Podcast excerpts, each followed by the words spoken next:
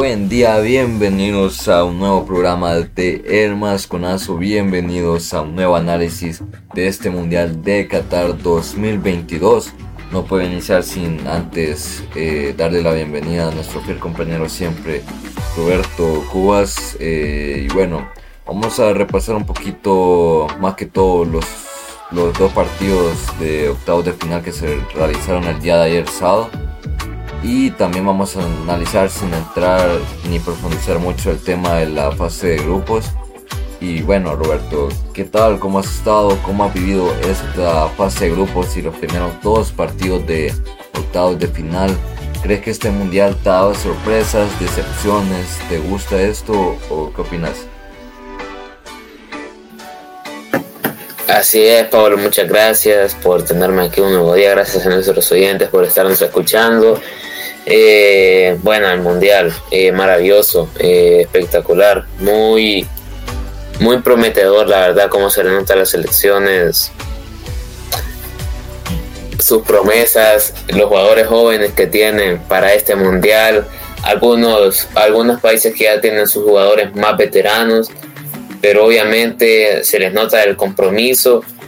me gusta mucho sobre todo los jugadores perdón, las elecciones eh, de que no se les esperaba mucho en el mundial.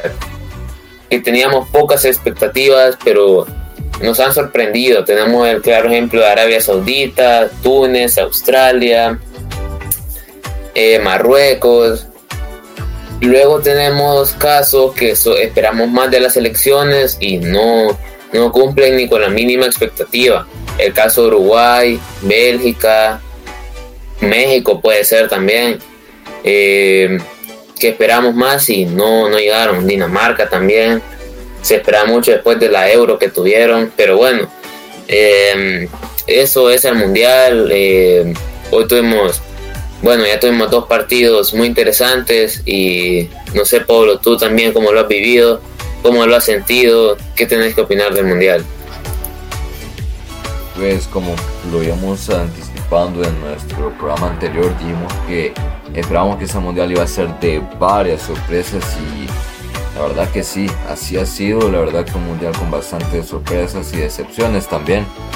Pero es lo bonito de un mundial. Por ejemplo, en mi opinión, la verdad que me parece bien que equipos que, bueno, selecciones que no les confiaban mucho eh, estén dando más de las que sí confiaban, ¿verdad? Un claro ejemplo, como decía, Arabia Saudita, que fracasó al final, pero la verdad que dio la sorpresa, al igual que Ecuador, pero sin embargo, sin embargo, pues dio una buena participación en lo que pudo, ¿verdad?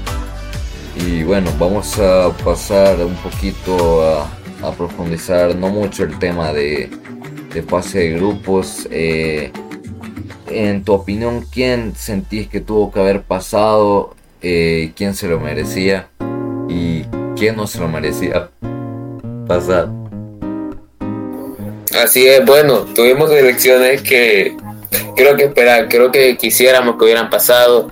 El caso de Ecuador, en mi caso si fue Ecuador, yo esperaba, yo hubiese querido que hubieran pasado. Uruguay también hubiese querido que hubiera pasado.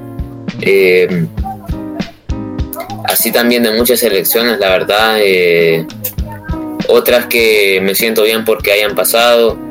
Eh, me sorprendieron también.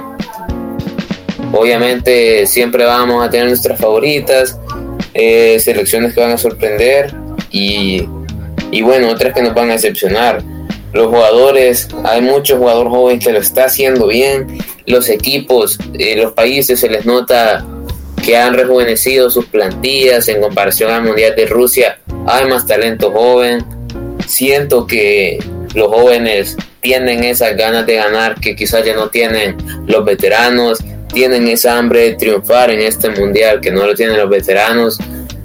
Y así es, eh, Alemania también me duele mucho que no hubiera pasado, sobre todo por llamar Musial, un jugador que me encanta su estilo de juego, pero bueno, a veces quizás no solo un jugador puede llevarse el equipo al hombro, sobre todo si es un jugador joven. Eh, eso y mucho más. Tú, Paolo, quizás ya pasando a los octavos de final de este mundial, ¿cómo has visto los primeros dos partidos? Bueno, hoy sí retomando el tema ya más eh, reciente, el tema de los octavos de final, pues comenzando con el partido de Países Bajos contra Estados Unidos. A mí en lo personal yo esperaba un poquito de más competencia y participación de Estados Unidos ya que eh, esta selección de Holanda no es eh, la más fuerte que se puede ver ahorita tampoco es la menos fuerte, pero yo sé que puede dar más. Y por eso pensé que iba a ser un partido parejo, sin embargo no fue así. Muy buena actuación de Memphis Depay, que bueno, siempre sabemos que tiene su técnica, ¿verdad? Igual que Frankie de Jong, ya lleva 3 MVPs en este mundial. Eh, otros mediocampistas que son supuestamente competencias se quedaron en fase de grupos. Pero no nos vamos a concentrar en eso, vamos a concentrarnos en lo que viene. bueno, vamos a ver qué tal lo hace este selección de Holanda, ¿verdad? Vamos a ver cómo lo hace con Argentina y vamos eh, a tocar este tema de Argentina. Y es que el día de ayer le ganó 2 por 1 a, la selección de Australia, que en el primer tiempo dio muy buena batalla. Y es que se posicionó tan bien en el campo que no dejaban pasar a Argentina digamos que el gol de Messi digamos, fue que por accidente, si ves eh, la repetición del gol, por accidente Otamendi la toca y justo le cayó Messi para que metiera el gol. Y bueno, la verdad que creo que todos estamos contentos de que Argentina siga y siga avanzando como selección y que el país y bueno, la mayoría de latinoamericanos lo siguen apoyando. Eh, ¿Qué opinas del partido de Holanda contra Estados Unidos y también Argentina contra Australia. ¿Crees que, también adelantándonos un poco, si crees que Argentina le puede ganar a Holanda o crees que va a haber un alargue de tiempo en el partido o crees que va a estar eh, mejor planteado para una selección? Eh, sí, obviamente.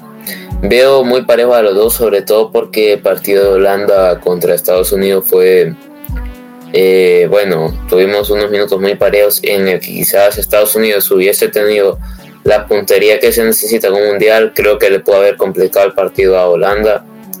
Eh, obviamente Holanda aprovechó y, y bueno, se adelantó en el marcador, amplió su ventaja y terminó sellando ese 3 a 1 final del marcador. Argentina Creo que un despiste le puede complicar mucho. Hemos visto casi un jugador australiano se hace un golazo de no ser por la barrida de Lisandro Martínez. Tienen que tener más cuidado, sobre todo en esos últimos minutos que si no definen bien, ya hemos a Martínez, que nos trajo recuerdos de Gonzalo Higuaín quizás, ¿verdad? En el Mundial 2014. Pero bueno, obviamente esperemos que cambiemos ese ámbito. La Argentina para llegar lejos, y que tengamos un partido muy interesante. Eh, también tenemos más partidos hoy de octavo, de final.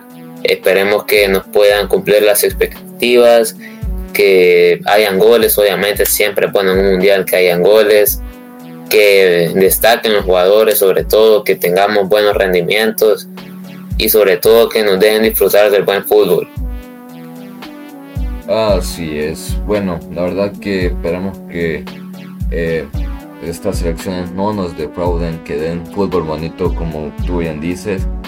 Y bueno, este, entre noticias también Neymar ya está entrenando, eh, si no me equivoco, con normalidad con todos los compañeros. Y bueno, la verdad que esperemos que ya esté con la selección de Brasil.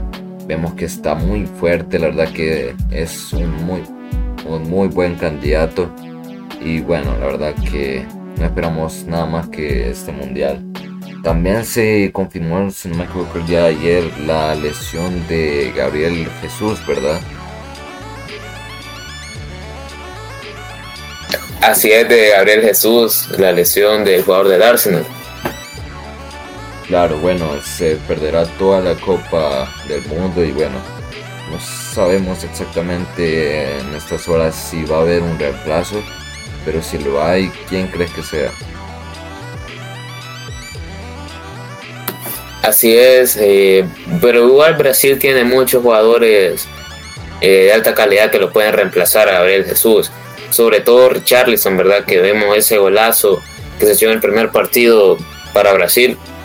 Em, así que no creo que habrá que preocuparse mucho por Gabriel Jesús. Em, así también que Neymar eh, puede jugar ya, ya se le ve mejor. Ojalá no se le haya ido la magia que tuvo últimamente. Eh, lo vimos muy enfocado, que eso nos gusta cuando Neymar está enfocado y serio. Sabemos de la magia que tiene en los pies y esperemos que pueda repetirlo, ¿verdad? Pueda repetir lo que está haciendo esta temporada con el PSG y quizás pueda dar más. Claro, opino lo mismo. Bueno, eh, llegamos al final. Muchas gracias Roberto. Y bueno, nos vemos en el próximo programa. La verdad que no lo veo muy lejos. Y vamos a seguir opinando sobre este octavo de final y los cuartos de final que vienen también. Así es, muchas gracias a todos. Tengan buen día.